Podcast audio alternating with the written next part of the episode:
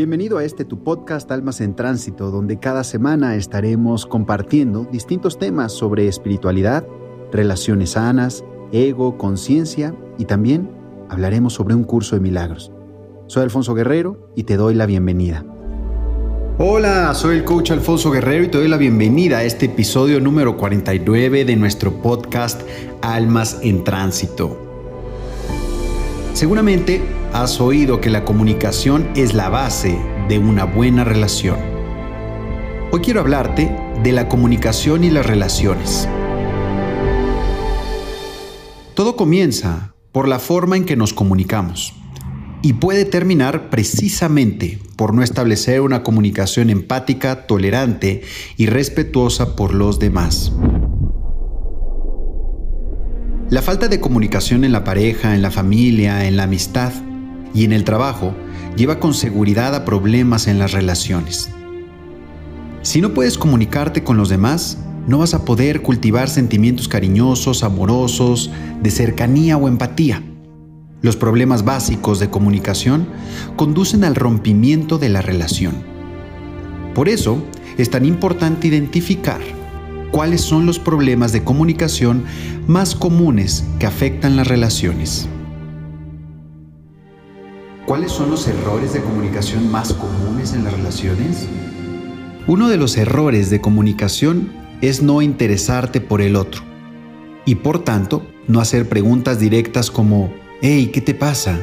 ¿Cómo te sientes? ¿Qué tal tu día? ¿Tienes algún problema? ¿En algo te puedo ayudar? Sabes que cuentas conmigo, ¿cierto? Y si no, ahora lo sabes. No hay nada ofensivo en preguntar si quieres mantener una relación sana. Otro de los errores es dar por sentado que tu pareja, familiares o amigos saben lo que sientes. Siempre es mejor expresar cariño, ternura, aunque no te lo pregunten. Pero cuidado, tampoco es sano exagerar y usar las expresiones de cariño para conseguir lo que quieres, como una forma de manipulación. Un error común es no comunicar el malestar o problema. Una relación sólida se construye sobre la base de hablar de cualquier cosa, de expresar las incomodidades sin necesidad de ofender ni gritar. Guardar silencio también dice mucho. Si usas el silencio para demostrar que estás ignorando al otro, estás siendo agresivo, aunque sea pasivamente. Y esto atenta contra cualquier relación. La comunicación es la fuente de vida de una relación sana. Una buena comunicación sienta las bases de una relación sólida y duradera. Cuando expresas lo que sientes de manera sincera, fortaleces la conexión con el otro, estimulando la confianza y procurando la reciprocidad. Al haber comunicación, se busca solución a los problemas que enfrenta la relación o cada persona en la relación se acuerdan compromisos, responsabilidades y las consecuencias de estas. Si te cierras a hablar, a comunicarte, te sumergirás en una espiral en la que supones, intuyes, elucubras y vivirás en el sufrimiento. ¿Cuáles son las claves para una buena comunicación en las relaciones? Una de las claves de la comunicación en las relaciones es dedicar tiempo a la conversación. Esto supone hablar, por supuesto, pero también escuchar al otro. Tratar problemas cotidianos, aclarar dudas o expresar emociones. Una conversación ayuda a fortalecer la relación. Otra de las claves es no imponerte. Escuchar al otro con atención, sus anhelos, inquietudes, incertidumbres.